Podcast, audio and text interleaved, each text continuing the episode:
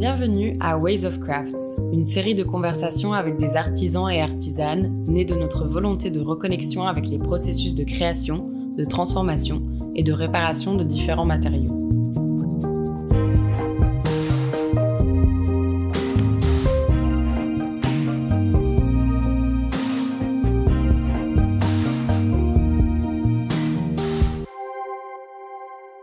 Dans cet épisode, nous rencontrons Maël Ruexeguer, un jeune menuisier émérite qui vient de terminer son apprentissage à Genève. Au fil de la discussion, Maël partage son parcours de formation, sa passion pour le travail du bois et sa philosophie artisanale.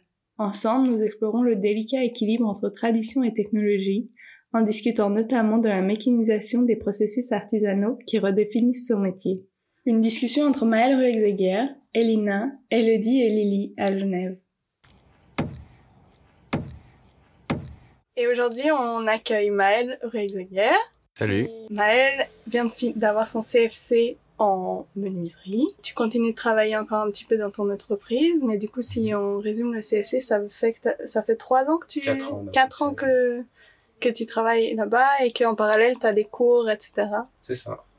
Est-ce que tu veux nous dire un petit peu... Je sais pas si tu veux Euh. nous parler de comment est-ce que... Qu'est-ce qui t'a attiré vers la menuiserie ou Ouais. quelque chose comme ça? Alors en fait, euh, moi de base j'étais un peu paumé en sortant du cycle. Puis euh, je me suis retrouvé au collège, j'ai pas du tout aimé. Puis du coup, je me suis dit, j'ai toujours aimé euh, le travail manuel. Et du coup, j'ai fait des stages. Je suis allé chercher à plein d'endroits. Euh, je suis allé à Lullier, qui est une école d'horticulture. Puis je me suis retrouvé un jour euh, dans une entreprise de menuiserie. Puis j'ai beaucoup aimé. Je savais globalement que j'aimais le bois, donc je voulais bosser avec le bois. Et, euh, et à la fin du stage, mon, le, enfin, le patron chez qui j'étais est venu me dire euh, que lui il cherchait un apprenti. Et du coup, il m'a proposé de m'em- de m'employer.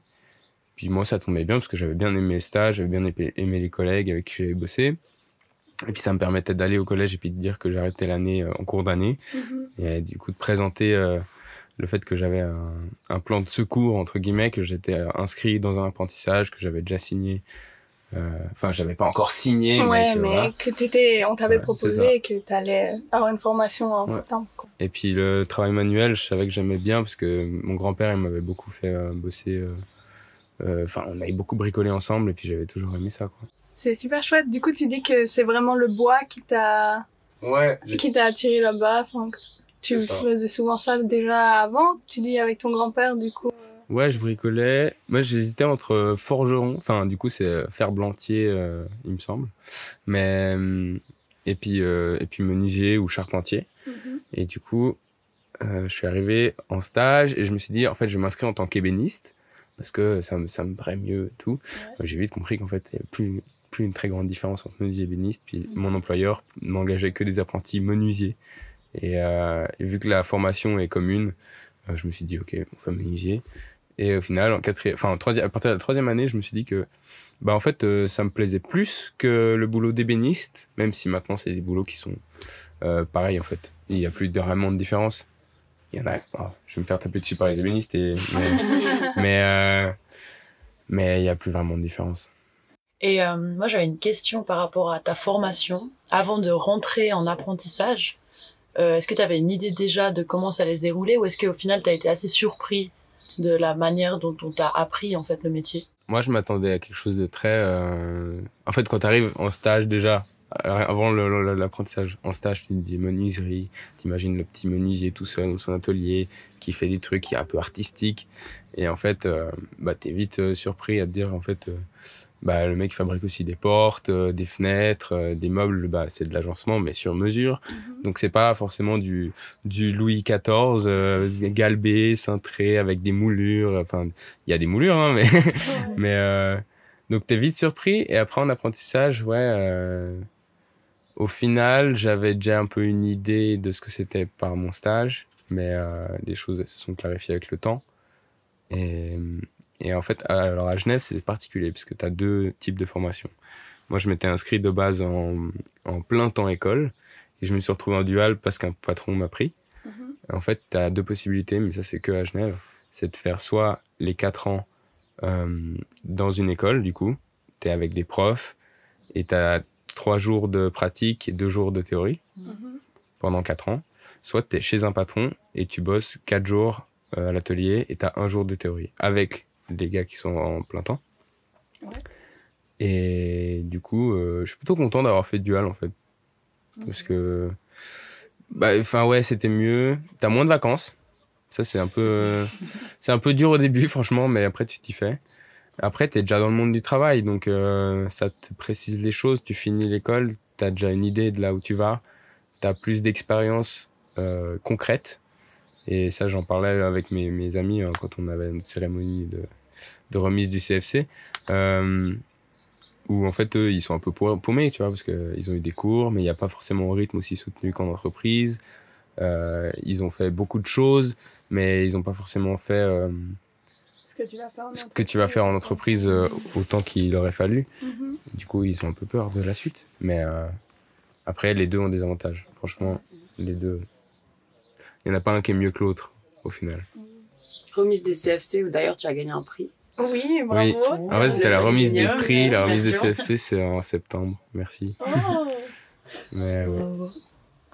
Et euh, avant, tu t'as parlé du coup de d'ébénistes, enfin des, ouais, Mhm. d'ébénistes et de menuiseries. Euh, Est-ce que tu arriverais même, la ouais, et même à nous expliquer concrètement ce que c'est la menuiserie, Ok. parce Alors, que Alors déjà la la base du métier euh, des, des deux métiers donc ébéniste et menuisier remontent au même enfin au même métier. Et ça s'est séparé quand on a découvert le- ce qu'était le plaquage. Enfin quand on a créé le plaquage en soi. Et euh, et du coup bah le plaquage c'est le principe de coller une feuille de bois qui fait à l'époque euh, entre 2 et 1 mm maintenant ça ça le plus gros que tu trouves en règle générale c'est du 0,9 mm à 0,6 voire 0,3 et que tu vas donc coller sur un panneau. À l'époque, du coup, on collait sur du massif parce que le panneau n'existait pas encore. Le panneau, du coup, c'est, je réexplique parce que les gens ne savent sûrement pas, mais c'est euh, donc un panneau, mais composé de soit de fibres de bois, de, de, de copeaux de bois qu'on va coller ensemble. MDF, c'est le, le panneau de fibre, ouais. Après, tu as l'aggloméré qui, du coup, va être des copeaux. Euh, T'en as, t'en as beaucoup, hein. Après, il y a le, la mêlée collée. Enfin, la mêlée collée, c'est pour des carrelets, merde. Euh, euh, le multipli, qui est du coup différentes couches de bois qui font que euh, 1 mm d'épaisseur, euh, collées les unes dans les, enfin, dans le sens opposé des fibres à chaque fois. Euh, le 3 plis, c'est juste trois gros plis qui, qui, du coup, vont être euh, opposés dans le sens des fibres pour donner de la stabilité au panneau. Mais bref. Du coup, l'ébéniste, c'est à ce moment-là qu'il est arrivé, quand on a découvert le plaquage et euh, le cintrage dans, par exemple, les meubles Louis XIV, c'était à peu près à cette époque-là. Ouais. Donc lui, il allait faire vraiment le travail très euh, petit et de ébéniste, du nom d'ébène. On a découvert l'ébène, on l'a ramené d'Afrique. Donc ébéniste, le- celui qui bosse l'ébène. Et le menuisier, euh, lui, il allait plutôt rester dans le domaine euh, du, bois en général, de ce qui existait déjà à l'époque, c'est-à-dire surtout le bois massif, euh, faire euh, les portes, les fenêtres, aussi des meubles comme des lits, des tables, mais qui allaient être moins coûteux et plus abordables.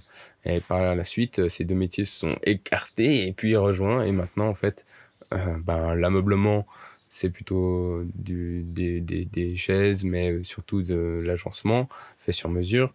Un menuisier et un ébéniste le font tous les tous, tous deux. Euh, moi, j'ai appris à travailler du plaquage.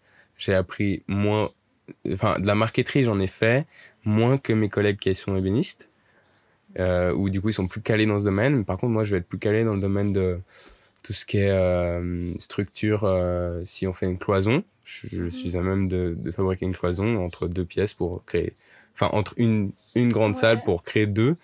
Donc, l'isolation, les fenêtres, la porte, mais du coup aussi l'ameublement. Voilà. Le parquet, c'est aussi nous, mais maintenant, il y a surtout des gens qui font, qui sont parqueteurs. C'est pas le- forcément le boulot le plus, qu'on a, qu'on apprécie le plus, mais du coup, euh, voilà.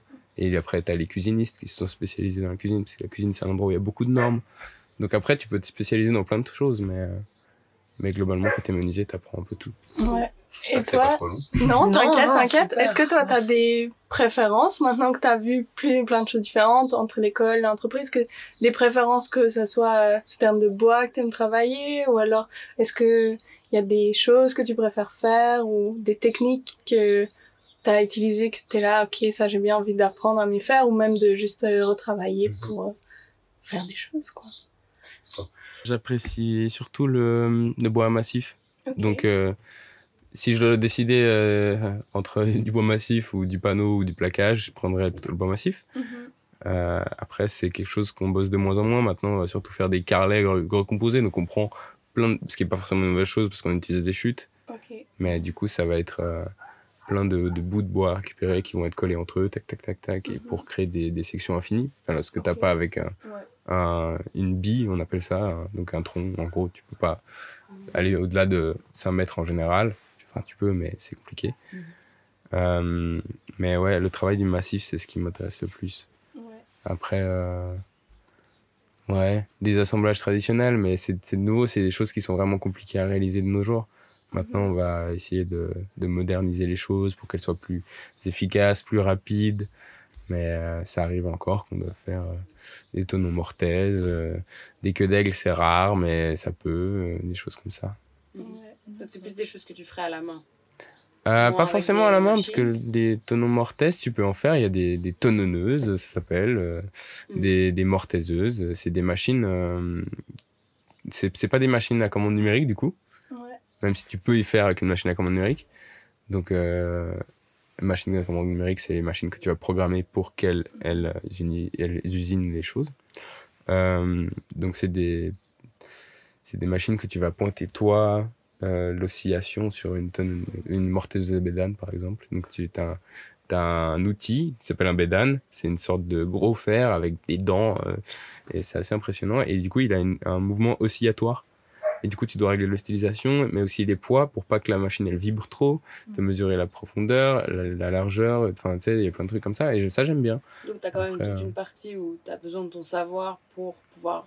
Ouais, c'est pas juste tu pointes la machine et c'est tout, Ouais. tu vois. Il faut, c'est quand même des machines qui sont dangereuses, faut pas l'oublier. Mhm. Il y a en Suisse, on a la chance d'être un des pays où il y a le moins d'accidents parce qu'on a la SUVA qui protège tous ces métiers euh, de l'artisanat et qui est du coup mandaté par l'État pour créer des normes de protection. Donc on en a beaucoup, mais il y a quand même des accidents et si tu connais pas bien ces machines-là, elles peuvent vite être très dangereuses. Genre, tu, enfin, tu peux t'arracher une main, tu, tu vois, et c'est quand même des choses euh, où il faut faire attention. Mais, euh, mais globalement, une fois que tu sais les utiliser, si tu, tu les utilises euh, bien et que tu, Tu fais bien les choses, de- ouais. Bon, faut pas trop prendre son temps, mais Non, mais, oui. bon, voilà, Non, non, tu oui. respectes les règles. on est d'accord. Mais ouais, c'est ça, parfois il vaut mieux prendre son temps sur certains détails pour pouvoir aller plus vite par la suite, en fait. Ouais. Et réfléchir bien, optimiser ton travail, euh, te dire, bah, cet assemblage-là, peut-être je l'aurais fait un peu plus large, mais si je le fais de la même, la, de la même taille que celui-ci, bah, après j'ai qu'un seul pointage à faire, etc. etc. Donc il faut réfléchir à beaucoup de choses quand même. Est-ce que c'est toi qui choisis souvent les types d'assemblage ou les types de bois que vous allez utiliser? Vous discutez avec les clients de ça ou c'est beaucoup vous qui avez le choix de pouvoir choisir les essences mais la provenance du bois, etc. Est-ce que Sur l'essence, nous, on conseille. Euh, après, t'as pas vraiment beaucoup de... Enfin, c'est surtout le, le client qui va décider. Parce que lui, il veut son apparence. euh, donc, euh, il veut vraiment une apparence au niveau du chêne, il veut de l'acajou, etc. Nous, on essaye de conseiller surtout aux clients de bosser avec des espèces indigènes, donc qui viennent de Suisse. Comme ça, en plus, ça permet de respecter un label qui s'appelle le label Holtz, qui du coup euh, favorise l'utilisation du, bois suisse, puisqu'on en a assez en Suisse, on a cette chance. Et, euh, et en plus, on a beaucoup de- de- d'essences euh, variées, donc c'est bien.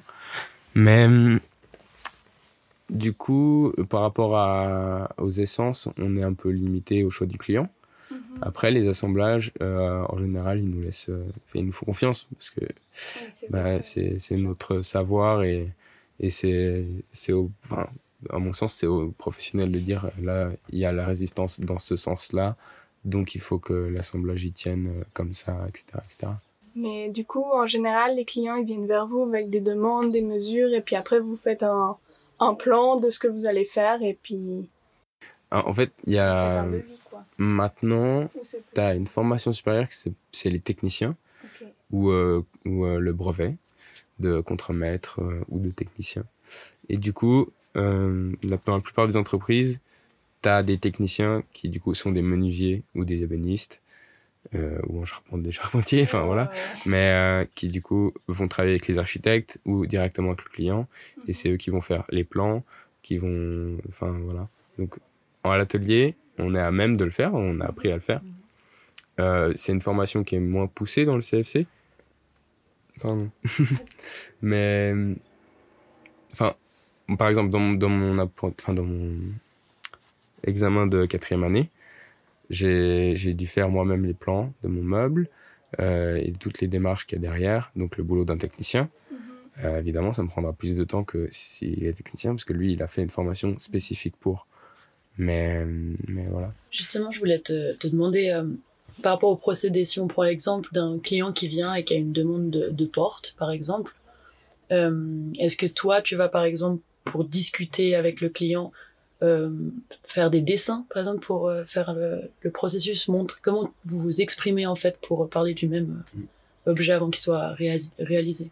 Ouais, donc en fait, dans euh, la première année, tu as déjà des cours de croquis. En fait, on a, euh, la formation, euh, en théorie, est beaucoup axée sur la connaissance professionnelle, donc euh, le savoir des différents matériaux, etc. etc. et le dessin technique. Et du coup, ça, c'est les plans, mais aussi les croquis, etc. Et l'achat- enfin, les ferments, les listes de matériaux, enfin voilà. Mais du coup, on a des cours de croquis et on fait de la 3D. Et du coup, tu es, censé, à même en moins de 5 minutes, dessiner euh, euh, quelque chose qui va représenter pour le client pour que la première fois que tu lui parles, ce soit déjà vendeur, parce qu'il se dit, ah, mais lui, il sait ce qu'il fait. En fait, il sait déjà dessiner. Et en plus de ça, bah, tu lui montres une image qui, lui, pour lui, est concrète. Ça lui permet de pouvoir s'imaginer, ce qui bah, peut être dur pour certaines personnes et, et pour une personne qui connaît pas forcément euh, ce métier en plus. Donc oui, on, on dessine pour montrer au client qu'il y ait une image. Après, tu as des échantillons avec toi. Si, tu décides déjà décidé des, des matériaux, etc., tu prends des pièces de bois différentes et tout. Et donc, si tu te retrouves avec un architecte, c'est très. Enfin, c'est plutôt, plutôt facile de communiquer. Ouais. Avec les dessins. C'est assez similaire. Ouais, ouais. Bah, nous, on apprend la lecture de plans d'architecte aussi. Nous, on fait du, plan- du plan, on fait pas du plan pareil que les architectes. On fait du plan 2D. Mais, hum, mais on est à même de comprendre un plan d'architecte, on a des cours dessus. Et puis, euh, normalement, ben, c'est assez similaire. Donc, euh, l'architecte, il comprend aussi ton plan. Voilà. Bon, on a déjà pas mal parlé de ton apprentissage, mais est-ce que maintenant que tu l'as fini, t'es... est-ce que tu es heureux d'avoir fait ça? Est-ce que tu comptes continuer dans, dans cette voie après? Je sais que tu dois faire d'autres choses avant, mais est-ce que tu te vois euh, devenir menuisier Ah, Ouais, franchement, ouais. Euh, après, euh, c'est vrai que le boulot, du coup, il est très modernisé par rapport à ce que j'ai pu m'imaginer en arrivant dans l'apprentissage. Euh, ce qui n'est pas forcément une mauvaise chose. Hein. Les choses, elles évoluent et il faut vivre avec. Il faut vivre avec son temps. Mais je vais peut-être aller bosser euh, en Valais après l'armée. Et sinon, euh, après, le, le summum et le, rêve de beaucoup de personnes qui font ce métier, c'est d'ouvrir en tant qu'indépendant. Mais c'est vrai que c'est une charge de travail et, et, euh, et une charge mentale qui est très lourde, parce que du coup, tu as ta propre entreprise, tu dois faire à chaque fois euh, le boulot d'un technicien, mais aussi d'une personne à l'atelier, et aussi d'un poseur. Un poseur, c'est celui qui va aller chez le client pour installer les meubles, les portes, etc. Donc ça, ça fait beaucoup de travail pour une seule personne, et souvent tu comptes pas vraiment tes heures, parce que ça prend plus que 41 heures par semaine, donc euh, ça prend plus qu'une journée de travail en entreprise euh, normalement. Quoi. Donc euh, on verra comment se passe la suite, mais ouais. Et moi, je voulais rebondir sur euh, ce que tu viens de dire par rapport à. euh, comment- à la modernisation. voilà, des- modernisation des, des machines dans la, le métier. Est-ce que, est-ce que, enfin, comment tu le ressens? Est-ce que vous en parlez à l'école? Est-ce que tu as pu aussi avoir, par exemple, des professeurs ou même tes patrons, d'autres personnes à qui tu as pu parler, qui feraient partie d'un, d'un, enfin, d'un procédé avec moins de machines ou comment ça évolue? Comment, comment tu le Euh, ressens? Bah, je peux te dire, euh, déjà dans l'entreprise où je suis, il y a- depuis que j'y suis, il y a plusieurs machines qui ont changé. Qui sont des- du coup, on a passé de, par exemple, une vieille presse à plaquer à une nouvelle. C'est parce qu'elle avait un problème technique. Mais la nouvelle, euh, ils ont pris des avantages qu'on n'avait pas forcément sur l'ancienne. Euh, une nouvelle bordeuse de chambre, ça c'est quand tu fais de l'agencement. Tu vas coller, euh, soit c'est du plaquage, soit c'est du champ PVC, du, ou même du stratifié. Tu vas coller sur le, le bord du, du panneau. Euh, du coup, il y a une machine pour faire ça, qui ça aide. Enfin bref. Donc déjà, tu, tu modernises, que ta machine elle est plus, elle a de nouveaux avantages par rapport à celle d'avant. Euh, je suis arrivé dans une entreprise, on a deux CNC, donc c'est beaucoup pour euh, par rapport à, à Genève. Il y a, je pense, euh, trois, quatre entreprises qui ont plusieurs CNC, mais Et vous l'utilisez beaucoup. Enfin, elles tournent en permanence. Mais pour te donner une idée, je crois que une heure c'est 300 balles. Ouais. Pour faire tourner la machine, ça coûte 300 balles en une heure. Donc c'est quand même assez volumineux. 300 balles, c'est la machine. Je crois que ça compte pas forcément le temps de travail de la personne qui l'a fait tourner. Donc en plus de ça, tu as une personne à payer. Enfin, ça coûte vraiment cher. Euh, mais c'est très rentable parce que du coup, ben, tu peux faire euh, des opérations beaucoup plus rapidement. Après, ben. Enfin, toi, tu te rends compte que c'est vraiment quelque chose qui va. ouais, Et euh, et est-ce que c'est plus euh, safe pour vous aussi? Parce que c'est quelque chose que la CNC elle travaille plus toute seule, tu, te mets moins en danger ou tu penses pas forcément? Ouais, oui, oui, enfin oui, tu peux le voir comme ça. Après, je Non, pense je sais pas que ça a limité le risque, enfin le nombre d'accidents, parce qu'en soi, une CNC, ça peut rester quand même une chose euh, dangereuse. La machine, elle fait ce qu'on lui dit, elle s'arrête pas si tu passes devant elle. Donc, euh, si tu te prends le portique, euh, donc la partie qui, est mobile, ben, elle s'arrête pas, quoi. Donc, euh, il y a quand même des accidents. Bon, il y en a pas beaucoup, hein, mais. euh, C'est intéressant cette conversation sur la modernisation. Hein Oh, il n'y a pas de euh, vrai ou de faux, c'était plus Ouais. la, une discussion qu'on a nous en permanence, justement. Parce aussi. que c'est vrai que cette modernisation, c'est une question qu'on s'est posé beaucoup bah, en faisant un peu nos recherches sur, euh, Mhm. pour ce podcast, sur différents artisanats, etc. Et c'est quelque chose qui revient souvent, que ce soit dans des artisanats qui émergent. Enfin, on parlait de, euh, de choses qui ont beaucoup de liens avec la récupération, etc. Et Bah, même pour notre propre métier, je pense. ouais, c'est ça. De Ouais. voir euh, qu'est-ce que- l'intelligence artificielle. ouais. qu'est-ce que justement. C'est comment ces outils ne sont pas censés être contre nous, mais justement plutôt comment voilà comment on les appréhende et comment on peut réagir à eux et bah, continuer dans notre propre ligne de métier toujours. Euh, je sais que j'en ai parlé avec euh, le directeur technique de mon entreprise. Et, euh, et, et en fait, je lui disais, mais en fait, pour ce travail, moi, j'ai pas, c'est un travail que je faisais moi. Euh, j'ai pas envie d'utiliser la CNC. Et puis il m'a dit, mais pourquoi? Euh, J'ai dit, bah, parce que ben, j'ai envie de, tout faire moi-même, tout. Mais, sur la CNC, c'est toi qui fais le, le code, euh, donc qui programme la machine. Et puis il faut que tu vives quand même avec ton temps parce que bah, c'est aussi ce que les gens ils veulent. euh, Enfin, je faisais pas le, tra- travail pour moi, mais il y avait, quand même des gens qui, qui après le jugeaient. Et, et du coup, on me disait, ah, mais euh, eux, si tu leur expliques que bah, tu as fait ça avec les moyens que tu as dans ton entreprise, que tu, tu fais ça parce que ben, tu vas devoir- faire avec tout au long de ta vie. C'est des machines qui sont présentes maintenant et déjà depuis quand même plus de 20 ans, 30 ans. Donc euh, c'était moins courant à l'époque. Maintenant, ça devient de plus en plus courant. Il faut faire avec. Et il y a des avantages, il y en a de nombreux. Donc, faut quand même les accepter. Moi, j'ai eu du mal. Et en fait, maintenant, je me dis que ben, franchement, c'est pas plus mal. Et, et en soi, ça permet aussi de, de privilégier, enfin, de, d'avoir une meilleure santé de, de, de son dos, par exemple, parce qu'on est quand même un métier où on porte beaucoup, où on se fait vite mal. Et, et du coup, euh, là, tu, bon, tu portes pour mettre sur la machine, tu enlèves de la machine, etc. Mais euh, les outils, tu, tu les changes une fois de temps en temps, mais t'as pas forcément à, à pointer tout le temps. La machine, elle se pointe un peu toute seule, si on peut dire. Toi, tu programmes. Et ce qui en, en soi cool à faire aussi. Là, tu touches quand même la matière. Mhm. Voilà. Trop intéressant. Merci beaucoup. Avec plaisir. Et du coup, bah, enfin, j'avais, on avait un peu toujours cette question, je pense qu'on va poser à chaque fois, notamment pour le titre de notre podcast qui parle d'artisanat. Mhm. Euh, c'était euh, bah, la question de l'artisanat. Est-ce que du coup, euh, en le mixant avec des machines, est-ce que ça reste l'artisanat pour certaines personnes Ils diraient, ils diraient non. Par exemple, il y a non, j'aimerais que ce soit fait à la main, à la, par des artisans. Ouais. Et je trouve intéressant là tout ce que tu as dit avec euh, bah, que l'artisanat, enfin en tout cas de ce que j'ai pu comprendre, ta réponse serait dans, plutôt dans l'artisanat en fait évolue Ouais. et, et utiliser les machines, ça reste l'artisanat parce que toi, tu es derrière en tant qu'artisan et c'est toi qui maîtrises en fait toujours euh, la machine pour euh, faire un produit. Mais au fait, faut pas oublier que ça fait quand même plus de 100 ans que les machines existent dans ces Ouais. métiers-là.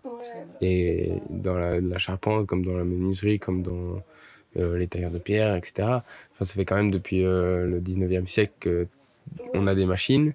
Même avant, Avant, il y en avait d'autres qui étaient Avant, pas il y en avait électriques, d'autres. mais- On utilisait l'eau comme force. Donc, toutes les forges, toutes les menuiseries étaient à côté des cours d'eau. On avait un moulin. Et la force de l'eau actionnait des, des courroies dans les ateliers qui faisaient tourner, bah, par exemple, une scie à ruban. C'est un- c'est une machine qui a euh, plusieurs siècles, enfin, je veux dire. Euh, et après, elles ont.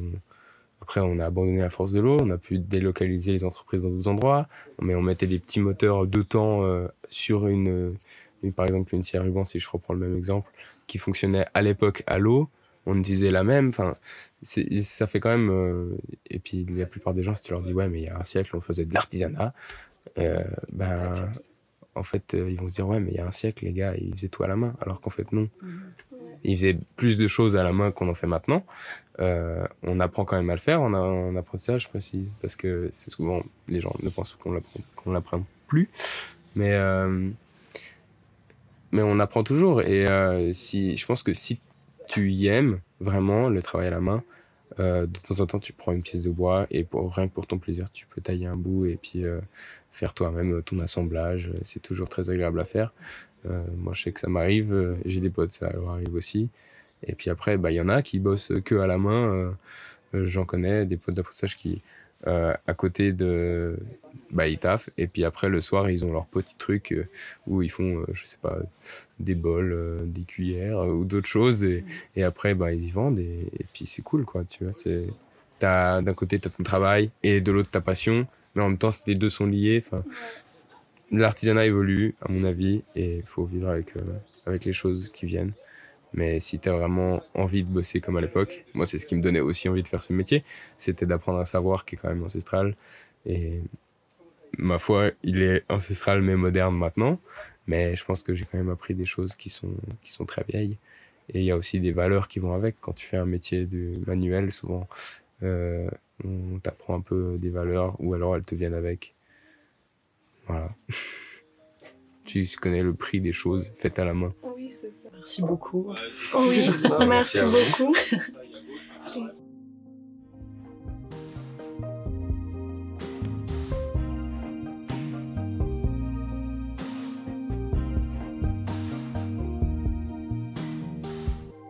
Merci d'avoir écouté cet épisode de Ways of Craft jusqu'au bout. Maintenant, nous aimerions remercier Michael Knem pour son accompagnement dans notre travail, Bart et Loïc à l'accompagnement sonore, Aline pour le soutien technique, Akira pour l'accompagnement dans le web design, ainsi que toutes les autres personnes à qui nous avons par- parlé et partagé ce projet qui nous ont encouragés ou inspirés. Si cet épisode vous a plu, n'hésitez pas à en parler autour de vous, partagez l'épisode, laissez des étoiles, abonnez-vous au flux pour revoir les prochains épisodes, et surtout n'hésitez pas à avoir l'accompagnement visuel sur notre site web qui est dans le lien dans la bio, ainsi que notre Instagram si vous voulez nous laisser votre avis. Bisous Et voilà, et santé avec euh, un, Santé. Bon, euh, un bon Un bon verre, pinot noir un bon pinot noir du Valais. Mon verre vide.